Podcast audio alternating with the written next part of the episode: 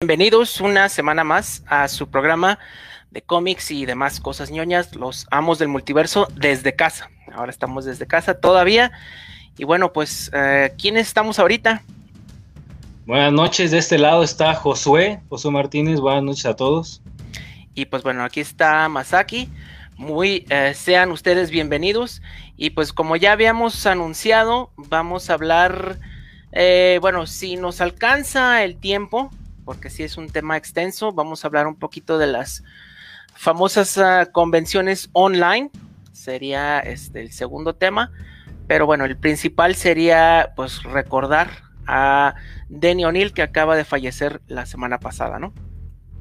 Sí, ahora sí que la noche del 11 de junio, madrugada del 12 de junio, por ahí, pues se dio este lamentable suceso. Nosotros nos enterábamos ya en la mañana del 12 de junio pues que Denny O'Neill pues dejó de estar entre nosotros. Ya vimos que varios artistas que trabajaron con él, ahora sí que casi casi hermanos algunos de ellos uh, de Denny, pues mandaron alguna que otra carta, por así decirlo, un tweet, a lo mejor alguna publicación, pues lamentándose que Denny ya no estuviera entre ellos, tampoco trabajando, ya no estuviera pues acompañándolos en convenciones, en reuniones pues de, de, artistas mismos.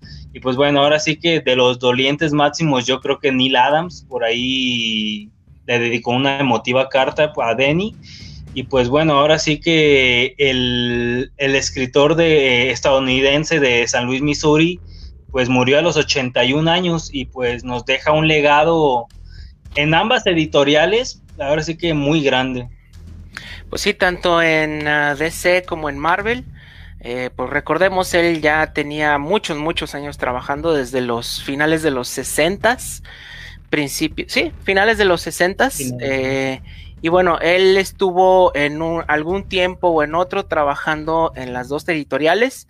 En Marvel sí trabajó de los 70s, 80s. Y bueno, eh, su trabajo abarca pues muchísimo. Yo creo que por eso vamos a tener para llenar el programa completo, porque no solo trabajó de escritor, que sí lo hizo y mucho, sino también de editor. Y bueno, pues se retiró, pues yo creo que por ahí del 2000 y algo, ¿no? 2001, 2002.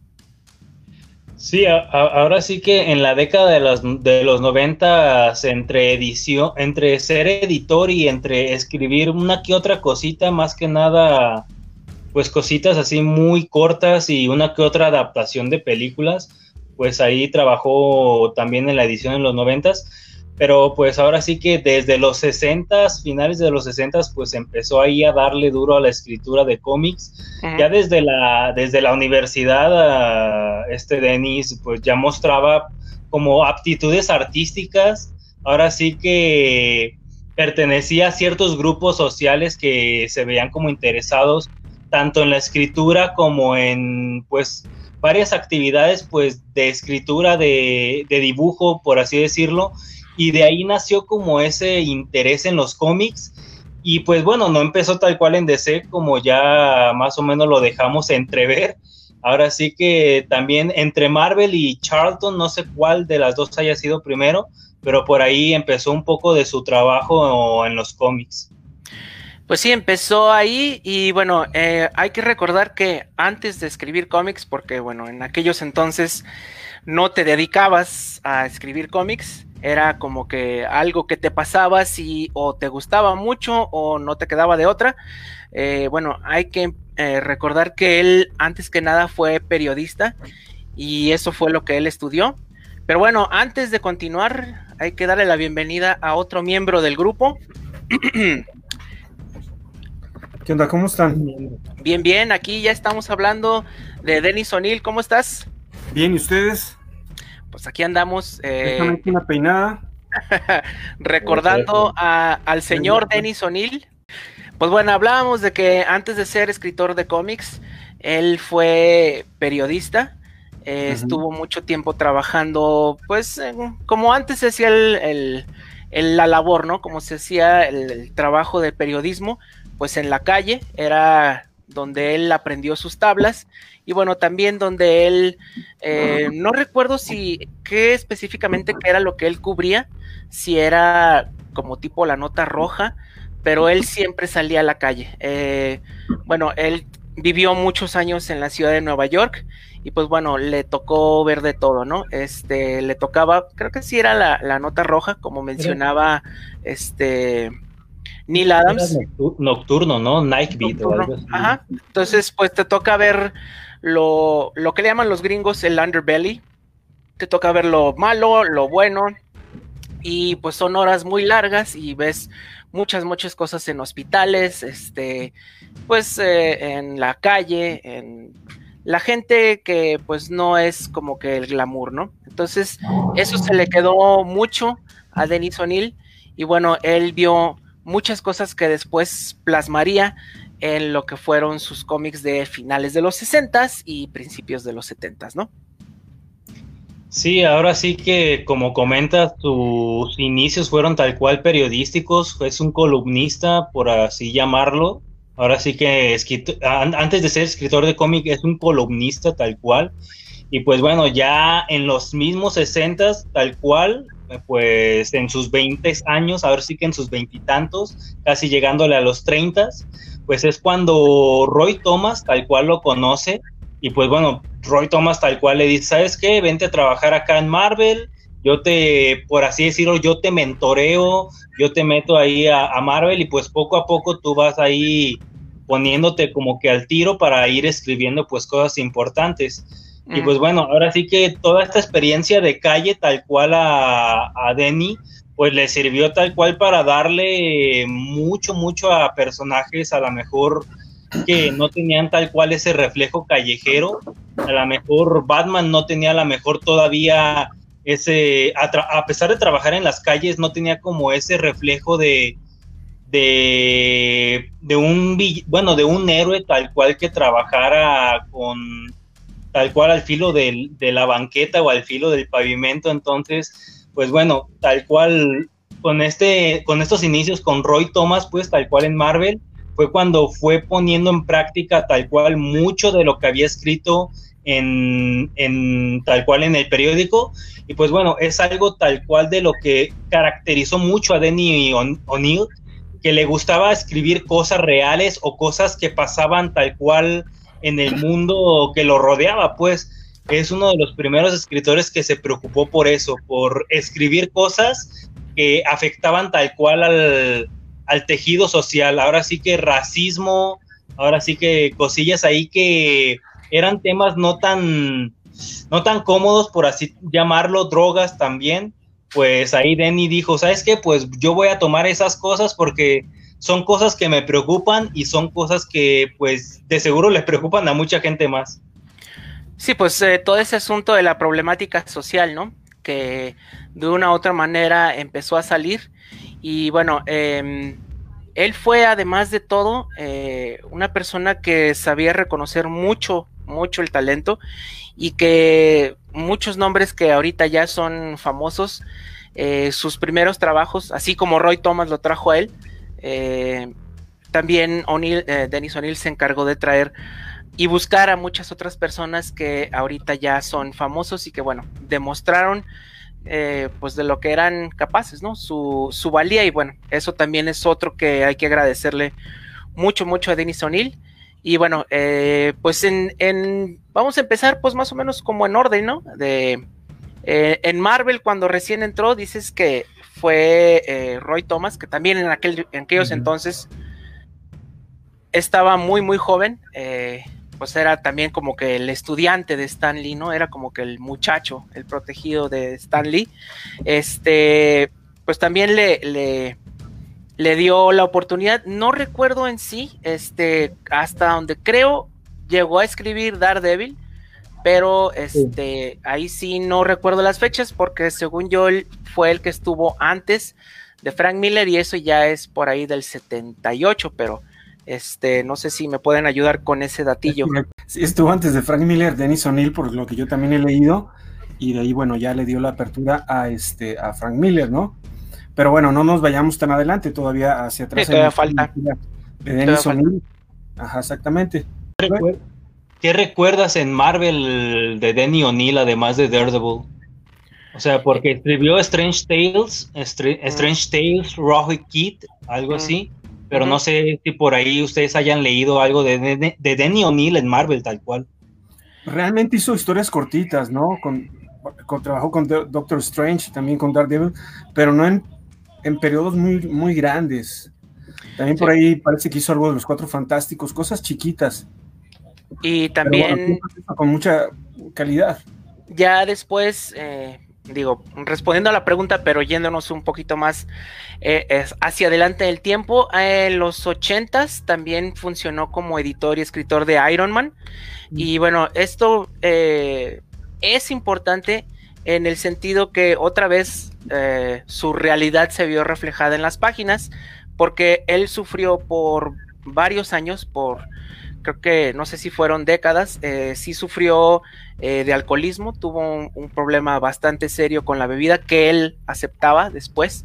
Y bueno, eh, cuando él fue editor, después de esa historia tan conocida de David Michelini, que acá em, Josué se acuerda de él por el hombre araña, él también estuvo en Iron Man y pues ahí él ya era editor y en historias posteriores él continuó más o menos con ese problema de alcoholismo que tuvo Tony Stark, pues. Eh, pero sí, en, sí el orden de Marvel, eh, yo no me lo sé muy bien, sí, pues he leído una que otra historia, estoy más, eh, más, reconozco más lo que hizo en Daredevil, lo que hizo en Iron Man, pero bueno, ahí sí se me pasan más los datos, sí habría como que checar la bibliografía, pero pues bueno, igual, como dice eh, Nieri, pues sí, yo creo que fueron como que historias más cortitas, ¿no?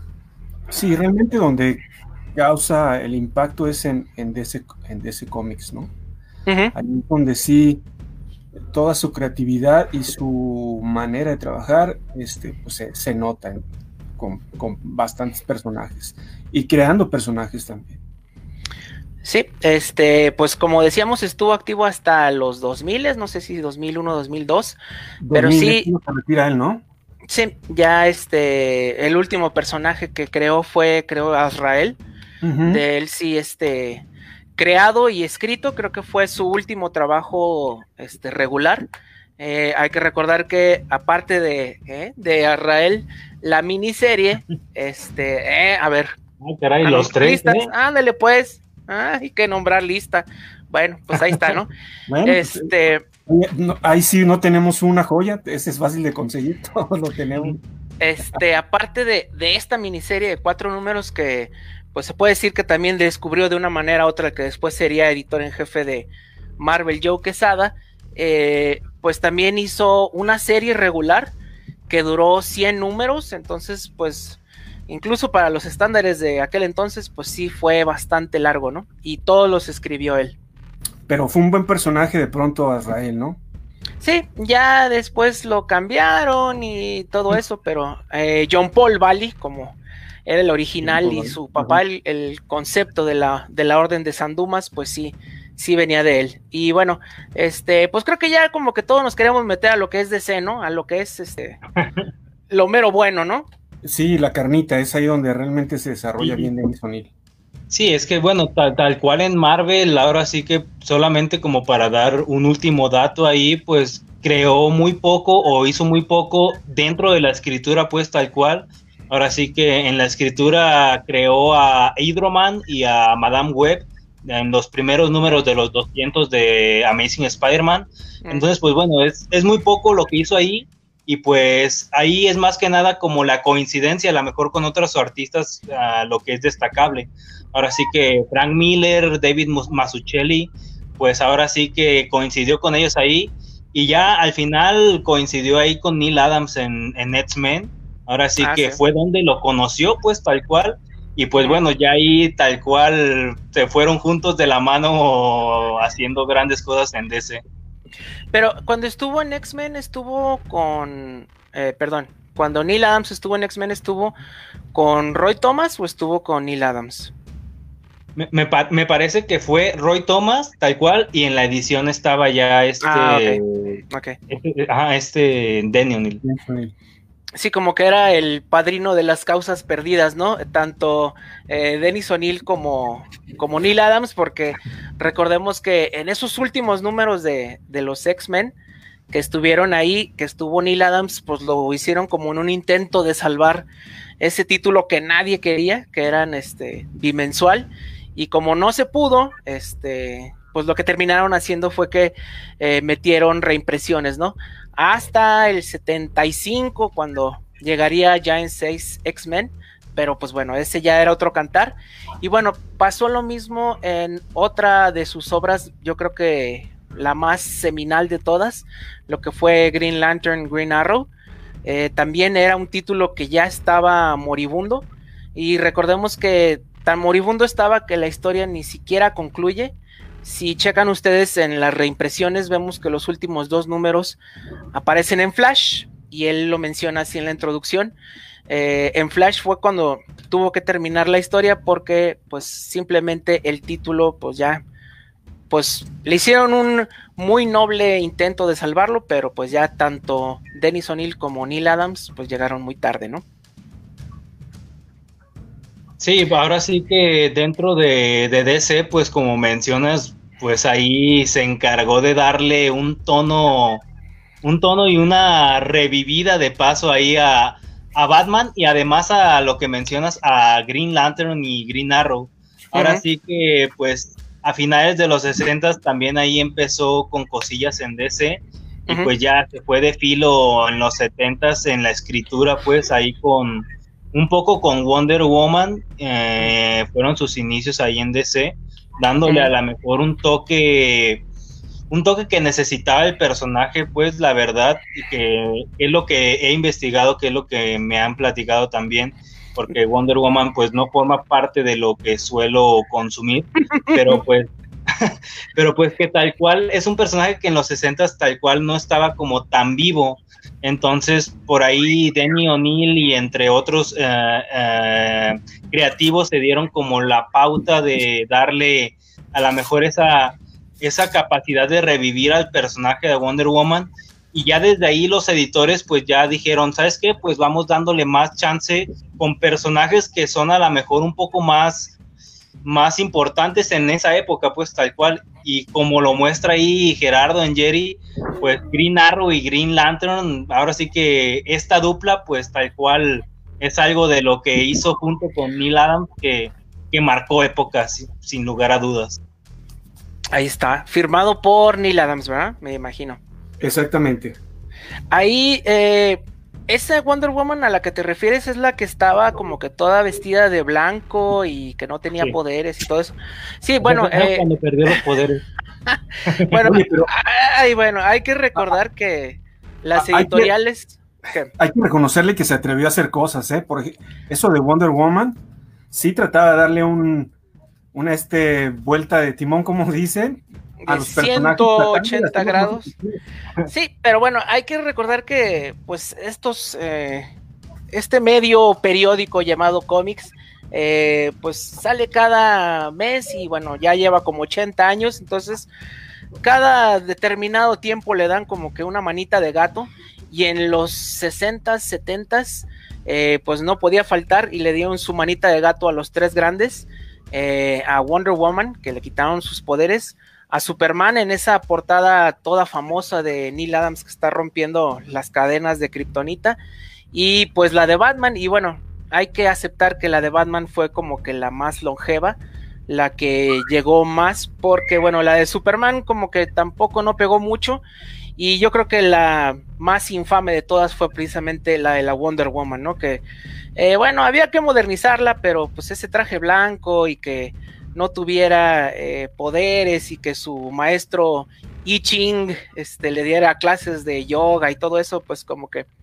no funcionó tanto, eh, aceptado por la propia DC. Estaban haciendo eh, experimento, pero pues bueno, no funcionó tanto y unos, creo que fue como un año después, ya regresó a sus colores habituales porque la verdad no vendía, pero bueno, el intento ahí estaba y pues la persona, el escritor progresista que estaban buscando en ese entonces, pues era Dennis O'Neill porque pues bueno, era un escritor bastante joven que tenía unas ideas pues muy progresistas para aquellos entonces. Hay que recordar que este Denny O'Neill, pues sí entró a esa generación del amor. Él sí fue, sí le entró, pues a lo que es, fue toda la época de los hippies, todo eso.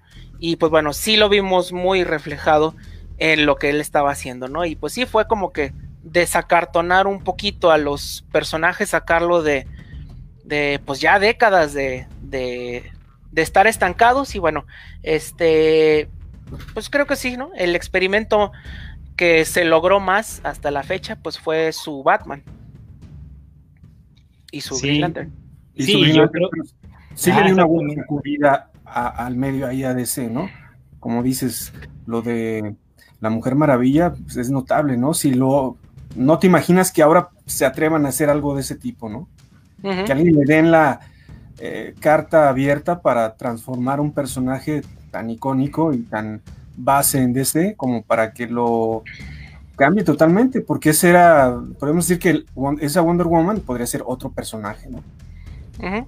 Sí, pues digo, en los noventas también vimos algo muy parecido que pasó con todos los héroes, eh, pues Superman, eh, Linterna Verde otra vez, la Wonder Woman eh, y Batman, y precisamente en Batman, en ese cambio tan drástico que hubo, conocido como la caída del murciélago, este, todas esas maxi series, pues se puede decir que uno de los cerebros importantes volvió a ser eh, Dennis O'Neill, pero ahora ya no tanto como escritor, sino como editor, ¿no?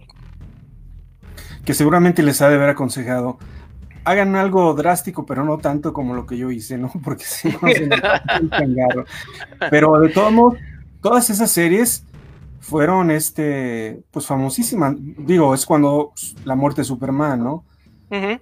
Entonces, pues, fueron números súper vendidos, algo que nunca se había hecho. Y sí se nota que te, tenía toda una planeación maestra al respecto, qué hacer con los personajes. Sí, que ya después eh, la gente lo terminó resintiendo porque, bueno, sí fueron muchos años. Fue desde el, eh, la caída de murciélago, ¿qué año es? ¿93 por ahí? 92, es, 92. 92, 93 y luego fue Nightfall, luego fue Nightquest y luego fue no sé qué. Y después de eso siguieron los arcos lar eh, larguísimos, enormes, como Contagio, con No Man's Land. Entonces eran historias de 20, 30 partes, entonces eh, estuvo bien al principio, pero después pues ya, este, pues la gente ya dijo, ¿saben qué? Ya déjenme descansar un poco y creo que ahí fue cuando él ya se retiró de, de, de en sí de los cómics, ¿no? Es que, ¿sabes qué? Sí, ya no podías leer Batman de una manera historia corta, ¿no? Todo era arcos de un año, y eh, se cruzaban aparte entre todos los números, ¿no? Con Catwoman, sí. con Robin, con Azrael, con todo lo que tuviera que ver el universo Batman, ahí uh -huh. se iban cruzando, y al final del año pues tenías que 20, 30 números de un, un, una, una, historia, pues sí estaba muy cansada, la verdad.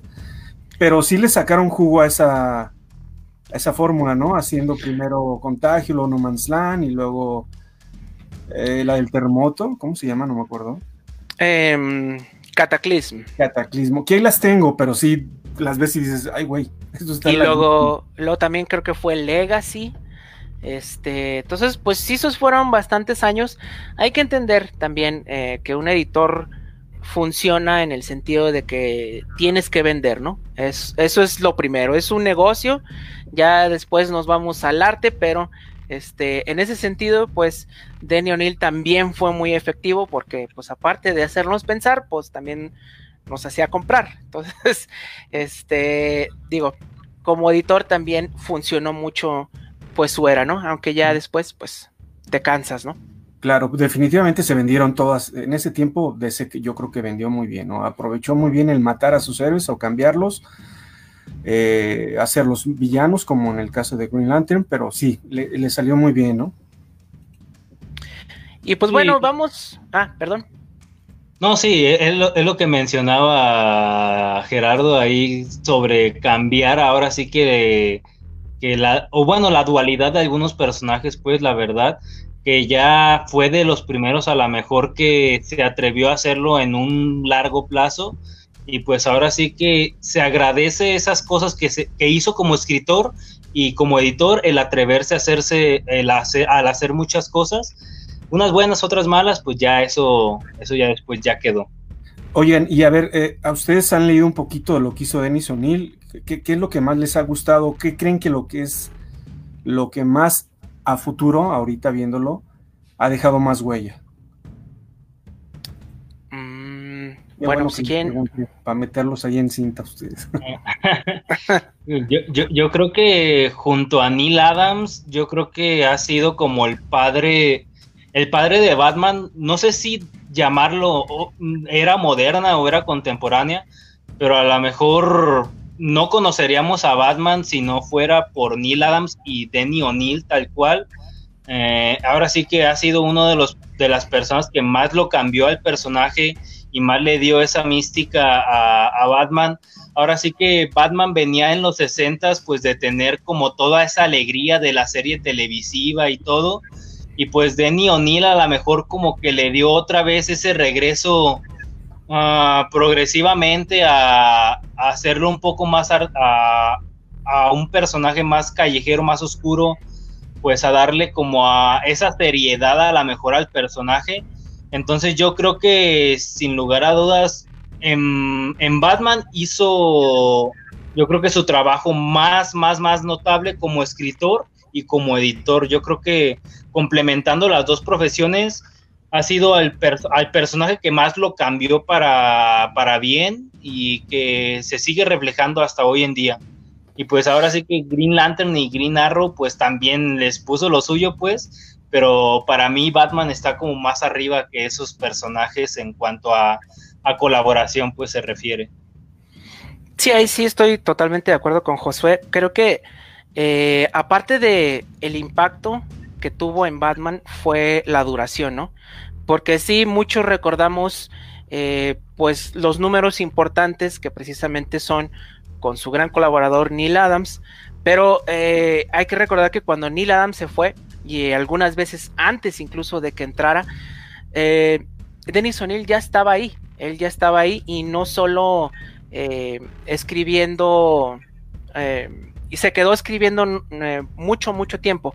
Tuvo otros colaboradores, dibujantes, no me va a dejar mentir aquí mi compañero Ñeri, eh, como Irv Novik, como el propio Dick Giordano, que aparte, aparte de, de, Neil Adams, pues crearon mucha, mucha historia. y bueno, él fue una parte muy importante. Creo que aquí hay, hay que hacer así como un paréntesis rapidísimo. hay que recordar que la época de, de Dennis O'Neill empezó inmediatamente después de la serie de los 60 de 1966. Exacto. Aquí es, hay que recordar y bueno, hay que aprender de la historia en el sentido de que las uh, series de televisión u otros medios, en este caso Batman 66, no impulsaron la lectura de los cómics. Aquí me refiero pues mucho a lo que está sucediendo ahorita con las películas de Marvel, ¿no? El caso fue que los cómics eh, sí subieron por un momento cuando fue como que la Batimanía, el 66, y, pero ya para el 68 ya se había pasado y las ventas estaban igual de malas. Entonces eh, tenían que dar como que un giro totalmente opuesto a lo que la gente ya veía para que regresaran a la lectura, ¿no? Para que regresaran a los títulos tanto de Batman como Detective. Y bueno, aquí eh, fue precisamente eso, impulsado de nuevo por eh, un editor que pues ya se, se todo el mundo ya reconoce, Julius Schwartz. Este, y bueno, la idea fue regresar al personaje a las raíces, pero a las primeras, pues al primer año de Batman y como dice Josué, eh, darle ya como que su tono más urbano, ¿no? Y fue cuando empezó a crear muchos, muchos personajes. Recordemos a Leslie Tompkins, él fue el creador de, este personaje, que fue un gran personaje de soporte y que ahorita haciendo memoria, este, hay que recordar que yo creo que eso fue lo último que escribió Denny O'Neill, eh, la continuación a esa historia en el Detective Mill, Ah. en el que fue del, del, año pasado, hizo este como esa continuación de lo de Leslie Tompkins, que eh, no me acuerdo cómo se llama el número, creo que es algo de, del Callejón del Crimen. En ese número se presenta precisamente Leslie Tompkins y pues fue en el Detective Mill cuando pues vimos la, la última historia, al menos que sea impreso hasta el momento, de, de Danny O'Neill, ¿no? En Detective Mill. Creo que para el Joker, este que viene del 80 aniversario, viene una historia nueva de Dennis O'Neill, pero no me hagan mucho caso, no lo sé. Creo, ¿eh? Este, pero bueno, este, ¿cómo, cómo se hizo de los, de los, pues ahí precisamente en el 1000, sí, ahí viene una historia que a mí fue de las que más me gustó. No se pueden quejar, estoy chambeando para poner lo que vas diciendo. ¿eh? No, sí, sí, sí, está bien. y pues bueno, este creó muchos personajes y se centró en otro tipo de cosas, ¿no? Se centró en el crimen de la calle, en el asunto de las drogas, que bueno, eso fue más de, de, Green Lantern, Green Arrow, en todo lo que fue la segregación, incluso llegó a hablar de lo que fueron las protestas por medio ambiente, que él fue parte de eso, eh, lo que fue el racismo, que es un tema que está muy, muy actual en este 2020. Y bueno, eh, le dio como que ese nuevo giro y bueno, creó otro de los personajes que ahorita ya son pues una parte muy, muy establecida del mito de Batman, que también tenía que ver con esos movimientos hippies, pues Ra's al Ghul, y su hija Thalía. Recordemos las primeras apariciones de Thalía son incluso antes que las de Ra's al Ghul y no son dibujadas por Neil Adams. Entonces, este, pues le empezó a hacer cambios. Recordemos que eh, Ra's al Ghul es un ecoterrorista. Entonces, ya empezamos a hablar de ese tipo de, de asuntos, ¿no? Ya no es nomás como que robar bancos, ya cambia el enfoque un poquito más, ¿no? Oye, que para ese tiempo me parece un, término muy moderno, ¿no? Ecoterrorista, ¿no? Eso creo que se lo pusieron después, pero sí. Aquí está, mira. La cabeza del demonio. La cabeza del demonio. Empieza a ser un villano que se preocupa por daños o por afectaciones pues más globales. Ahora sí que por ver más allá de solamente un robo, ver más allá de solamente destruir una ciudad, sino ver hasta problemáticas de que, ¿sabes qué? Pues ya somos muchos humanos, hay que matar a la mitad. Ahora sí que si creían que Thanos era el primero que lo veían eh, ah. en, algo así en esta película pasada de Endgame, pues no, ya Ra's al Ghul se preocupaba desde tiempos inmemoriales, ahora sí que de la sobrepoblación y de la explotación de la naturaleza, pues ahora sí que no con fines muy, muy, no con medios más bien dicho, no con medios muy, muy buenos, pero con fines a lo mejor que sí tenían razón o que en los que podías a lo mejor estar de acuerdo, pero Raza al Ghul pues veía, ¿sabes qué? Pues ya somos muchos, hay que cortar a la mitad, o sea, es que en esta parte del mundo están destruyendo mucho a la naturaleza, la raza humana es muy mala y necesitamos pues exterminar una partecita o, o exterminar aunque sea a los que están haciendo esto. Entonces, pues bueno, es algo que reflejó en sus historias Danny O'Neill y Ra's al Ghul yo creo que es uno de los villanos o de sus creaciones pues que reflejaban mucho la forma de pensar de Danny O'Neill y que pues bueno, justo en esa portadaza de, de, Neil Adams que ya después le han hecho ahí varios homenajes después, pues ahora sí que vio reflejado en ese personaje pues varios de sus ideales. Ya recuerdo por ahí a Robin Son of Batman, por ahí uno de los homenajes. Pero mm. pues bueno, ahora sí que solamente como dato ahí mencionabas a Dick Giordano, pues fue precisamente la persona que lo metió o que le dio como ese espaldarazo para empezar a trabajar en, DC. Sí, y este... muy buenas, pues ahora sí, Ra's al Ghul yo creo que de las mejores. Y pues también en lo que mencionabas de la sobrepoblación es otro tema recurrente que también podemos ver en lo que fue la miniserie de Green Lantern Green Arrow. Eh, recordemos que hacen hasta una visita precisamente a la, al planeta de donde son los guardianes. Recordemos los guardianes del universo, los hombrecitos azules, eh, no son de OA, no es su planeta natal, hay que recordar eso. Viven ahí, tienen ahí su base, pero ellos originalmente son maltusianos y bueno, se llaman precisamente maltusianos por, recordemos, eh, aquel economista, si no, si no me equivoco, el economista Malthus, que era el que hablaba precisamente de eh, todos los problemas que traería la sobrepoblación, de que hablaba precisamente de que los alimentos crecían, eh, se multiplicaban pero las personas se multiplicaban de forma exponencial y bueno, es precisamente otra de las eh, preocupaciones que sí vemos porque precisamente Malthus, el planeta de los guardianes, ya estaba totalmente em, sobrepoblado, o sea, ya era tan, tan peligroso que la gente vivía muy mal. Entonces, son temas que se vuelven recurrentes.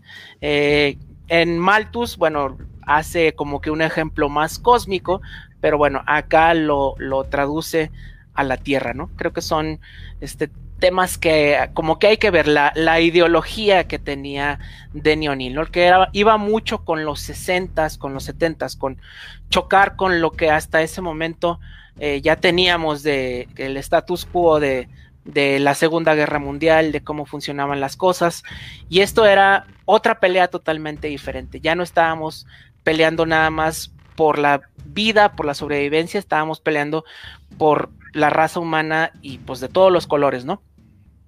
Sí, ahora sí que por derechos, por derechos, por ideales, ahora sí, ideologías, pues tal cual, y ligando precisamente eso de los hombrecitos azules, pues justamente en, en, un número que se acaba de liberar en varias plataformas de lectura, el Green Lantern número 76 me parece por ahí, 70 y algo, no sé si me está fallando, pero el, se, se, aborda el tema del racismo y hay una persona pues de origen afroamericana, pues tal cual le nombra justo esas palabras de los hombrecitos azules de tienes tiempo para visitar a los hombrecitos azules, para convivir con hombrecitos verdes, por así decirlo, pero no te preocupas por lo, pero ¿qué ha hecho por los hombres negros o afroamericanos, pues tal cual?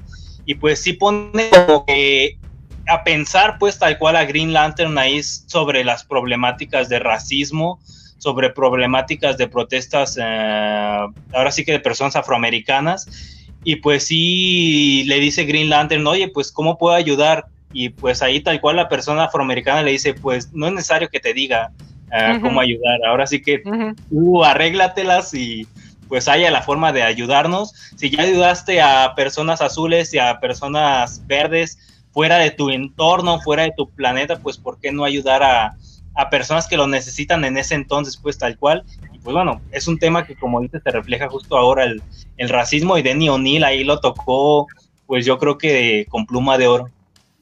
Sí, pues fue precisamente el primer número que hizo, que hizo él junto con Neil Adams. A ver si Neri tiene ahí la, la, imagen, porque es el primercito número y fue tres paneles que quedan como para la posteridad. ¿Cuál dice?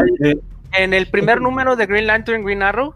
Eh, es las primeras páginas y pues ya es ese panel que estamos viendo como desde arriba, que lo vemos casi como de una forma un poco patética a, Hal Jordan cuando le dicen sus verdades y pues que él no puede ayudar, ¿no? Él representaba eh, el status quo. Recordemos que a Oliver Queen, a Green, ahí está, ese mero es, esas tres, esos tres paneles, ese es.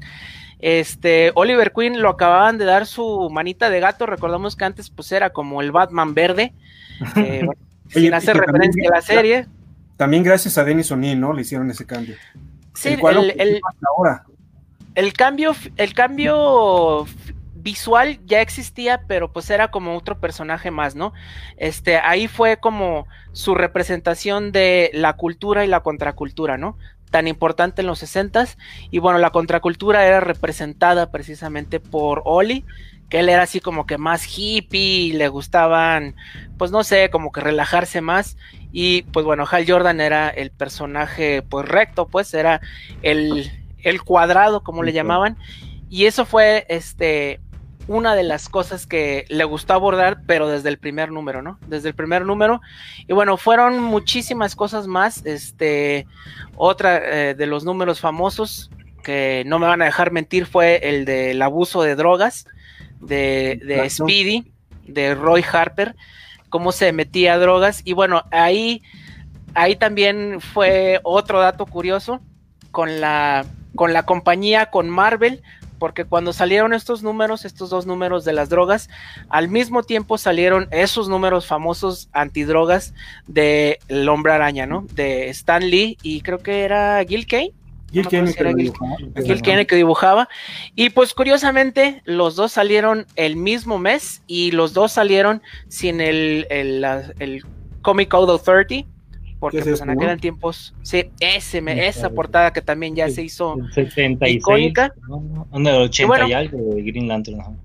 Ahí quien copió a quién, no importa, lo bueno es que hicieron este como que su servicio social y pues los dos, tanto el Hombre Araña en su momento como Green Lantern, Green Arrow, estuvieron hablando de eso y pues hasta donde recuerdo creo que fueron de los primeros eh, números de un cómic mainstream en donde se hablaba de estas cosas. Este Quizás, este ándale, sí, con un, tono un poquito hollywoodense, pero bueno, se estaban haciendo avances, ¿no? En, ese momento de, hacer otra, otro tipo de historias, otras narrativas, ¿no?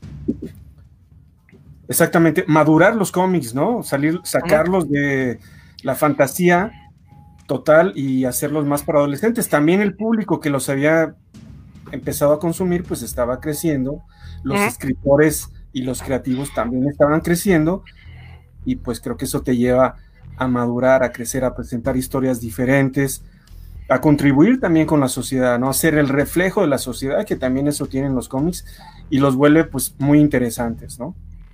Sí, justamente Dimatis, que fue, bueno, que escribió en Spider-Man, ah, por ahí menciona que justamente entre el ron que escribió a Denny O'Neill, pues de Matis alcanzó a escribir un número por ahí al inicio de los 200 y pues fue cuando Dimatis recibe como uno de los consejos de Denny O'Neill de reflejar, reflejar más madurez en las historias, en los personajes, recordarle a, a, los lectores pues que tal cual llevaban un desarrollo del personaje leyendo por años pues tal cual y pues darle como esa importancia a esos lectores que ya llevaban años y consumiendo cómics, pues, pues, tal cual.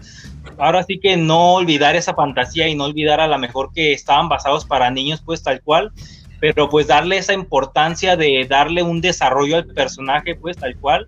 Y pues Denny O'Neill fue de los primeros que se los recordó a varios escritores, pues tal cual, ya en su papel como editor. Pues mira, captaron que los niños ya habían crecido también, ¿no? Que el, entorno en Estados Unidos y en el mundo no era el mismo de hace 30 años. Y menos. sí, menos. Menos de 10 años. Cosas buenas y malas. Y, la necesidad de, como todo artista, expresarse y, y, darle algo pues a su público y a la sociedad, pues ahí lo tienes, ¿no? Y Dennis O'Neill me imagino que en su tiempo haber sido un hombre con bastantes ideas, bastantes este, experiencias, tan solo lo del periódico, imagínense lo que no vivió al salir a buscar la noticia, ¿no? Era imposible que luego no se reflejara en, los cómics que, escribía, ¿no? Y tuvo la suerte de estar con Neil Adams, ¿no? Que es el super dibujante, ¿no? Y hay que recordar que eh, es un producto de su época, tanto lo que él escribió como él, eh, es un producto de su época. Eh, los cómics ya habían cambiado muchísimo gracias a Marvel. Eh, hay que recordar que sí, los cómics cuando empezaron eran para niños y bla, bla, bla.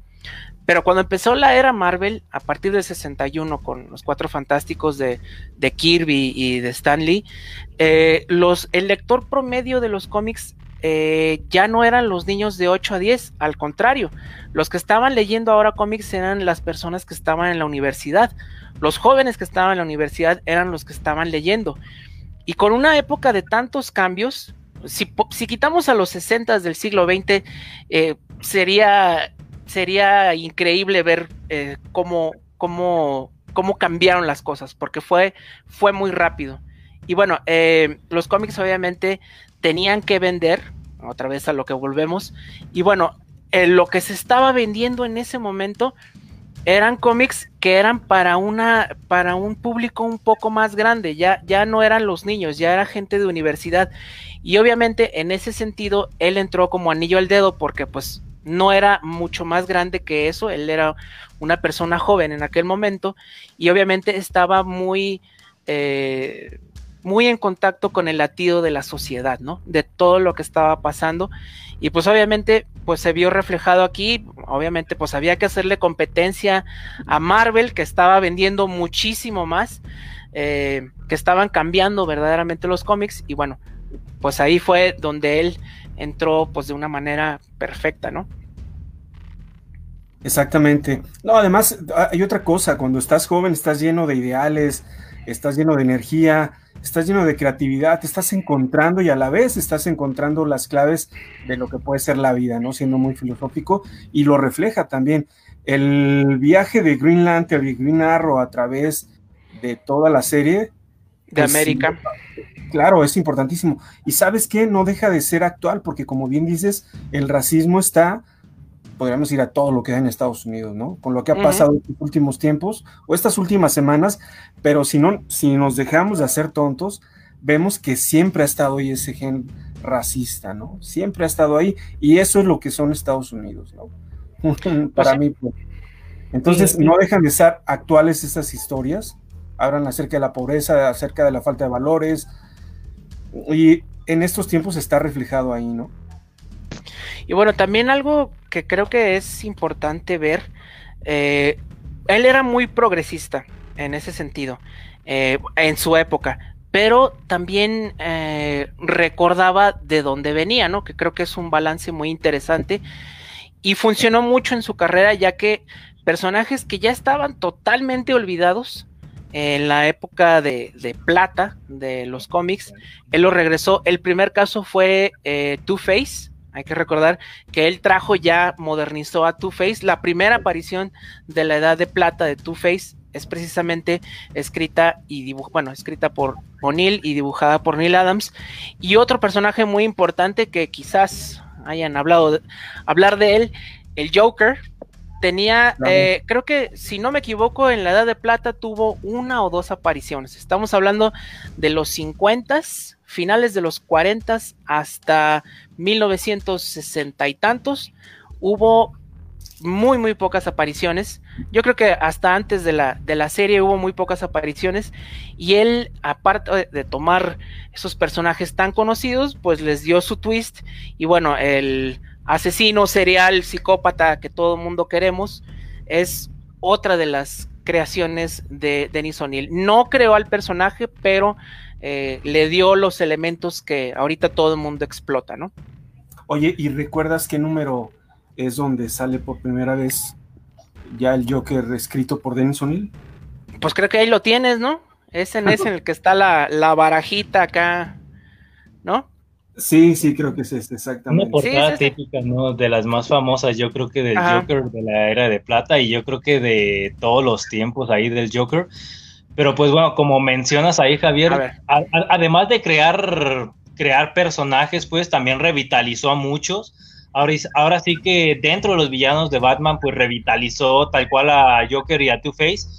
Y por ahí ya en lo, en lo que respecta a creaciones, pues tal cual, junto con Steve Ditko también en DC, pues creó a, ahí, ahí vemos la portada tal cual, creó a The Creeper, y pues bueno, ahí junto con, con Neil Adams, pues portadaza que se hizo con el Joker y con Batman en la baraja, un as de Batman o un as tal cual ah, ahí en la portada que vemos al Joker sosteniendo una carta que es un as y con Batman en el centro de la carta pues tal cual. Y pues bueno, este logotipo típico de Batman que formaba parte del título y pues bueno, ahí con el logo de DC, ¿qué número es, eh, Javier? Ay, ay, ay, espérame. El 251 de Batman. Que ese, omnibus es una chulada, ¿eh? Y mira, aquí está firmadiux. Ahí lo tienes firmadito. excelente. Sí, este, y pues bueno, trajo pues de nuevo a, a su lugar de prominencia al Joker, eh, a Two-Face también lo hizo un personaje mucho más peligroso. Eh, y bueno, les dio como que esos como humor negro, ese, ese como filo que no tenían antes, de que los hizo unos verdaderos asesinos. Y bueno, eh, hizo mucho, mucho, mucho. también como que regresó todo. ándale, otro. Hablando de drogas. hablando de drogas también. Este, Batman Venom, otro de los, de los de los, ya este ya fue de los ochentas, noventas, si no me equivoco, ¿no? Fue más recientón con José Luis García López y pues fue precisamente donde introducen tal cual la píldora o bueno, la droga, por así decirlo, Venom, pues tal cual, que pues en la actualidad es algo muy importante para el personaje de Bane. Entonces ahora sí que muchos que a lo mejor leen a Bane recientemente o leemos a Bane recientemente, pues ahí Denny O'Neill también alcanzó a rozar y a darle gran importancia al personaje, pues con esta droga tal cual que, que sin ella pues no sería el personaje que es ahora. Que fíjense cómo ahora los personajes y cosas que él creó siguen siendo base del, mito Batman, de lo que es Batman, ¿no? Como es el, en esta historia. O el Ra's al Ghul, ahora que hasta ahora tienen un hijo, ¿no? Y que durante mucho tiempo, bueno, estuvo ahí en contacto con Talía, pero hasta la hora, hasta la fecha, y las películas que están saliendo hasta animadas, pues lleva, están con este personaje, ¿no? Y pues bueno, eso es nada más de escritor. Como editor también hay que recordar que estuvo pues metido en todo, en todo, en bueno, este, pues este Daredevil pues también le tocó a él. Él escribió los primeros números que, que hizo Frank Miller, él los estaba escribiendo, ya después dijo, sabes que yo lo hago, pero cómo regresan las cosas, él fue editor de esto. Entonces, eh, ya de un viejo conocido, Frank Miller, este también fue editor de, de esto, y bueno, pues no sé, ahí, ay, no sé, no podríamos entender eh, la industria del cómic actual y menos Batman si no si no revisamos la carrera de Denis O'Neill, ¿no? Pues es que aparte se le nota el respeto que tenía por su trabajo, por los personajes y hacer cosas que tuvieran sentido, ¿no? No creo que ahorita haya un editor, una persona como Denis O'Neill trabajando en los cómics. Pues no, porque digo, también antes, como decíamos, ¿no? Él llegó ahí, pues de cierta manera, como de rebote.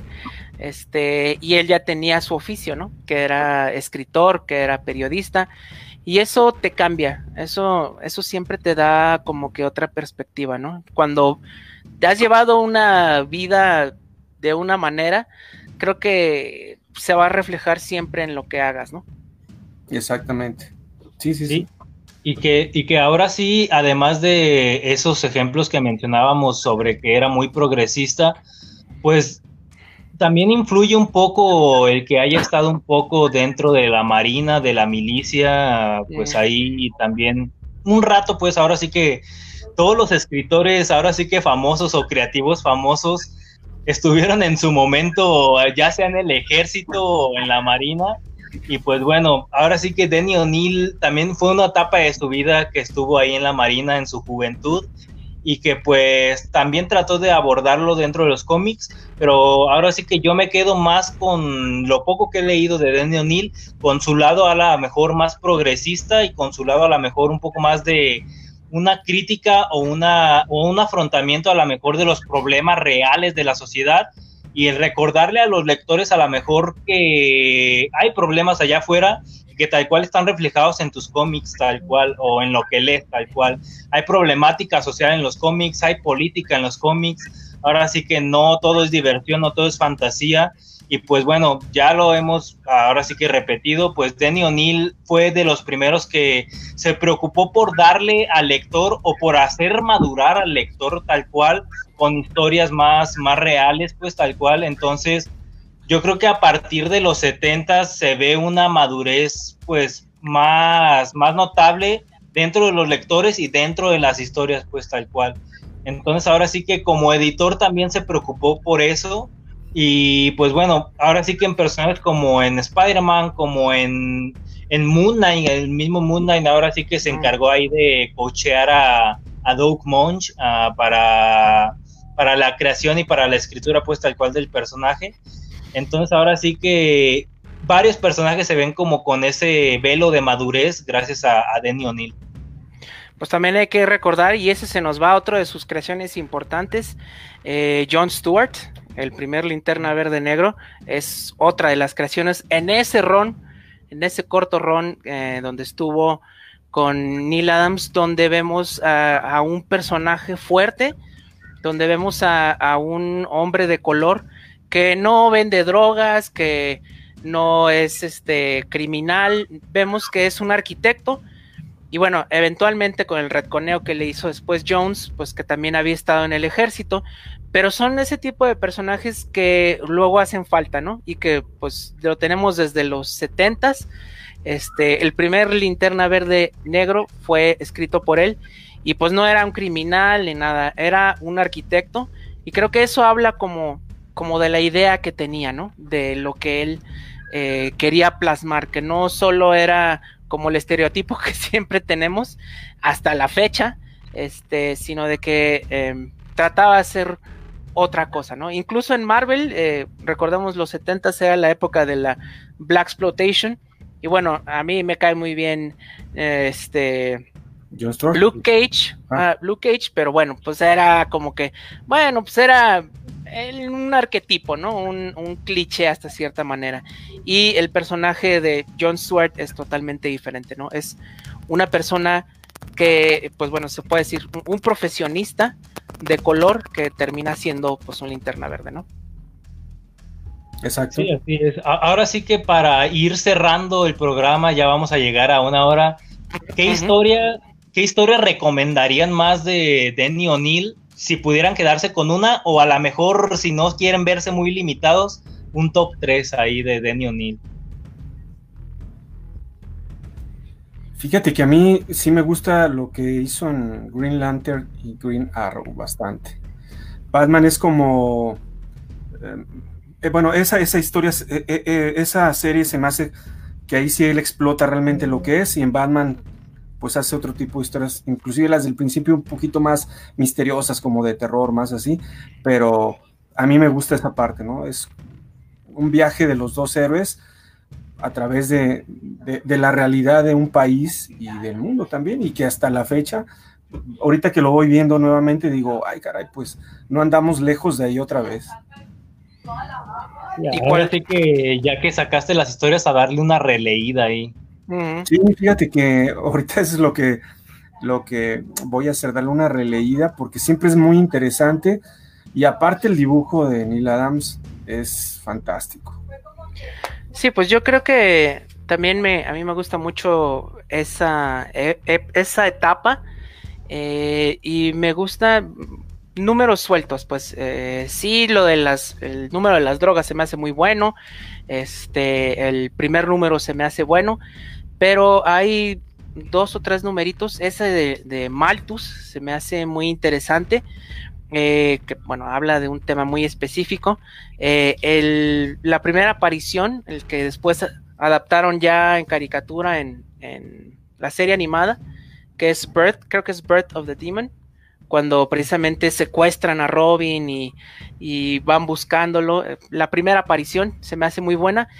Y bueno, eh, de Batman también, ese regreso de, de Two-Face, que es que eh, tiene que ver con un barco que se roban, un barco pirata, me parece muy, muy bueno. Hay un chorro de historias que también he leído de él, que no son así como que tan famosas. Hubo una eh, de los, creo que de los setentas, en donde hay un cierto profesor que desarrolla una droga para hacer fuerza sobrehumana y que la prueban en personas, este, en pues sí, en, personas comunes y corrientes y pues eh, les da mucha fuerza y también los hace muy obedientes. Que después, si suena parecido, es que bueno, eso después termina siendo Venom, pero eso sucede como unos 15 años antes. Es otra historia de él que termina en un solo número. Pero bueno, hay un montón de historias, yo creo que sí.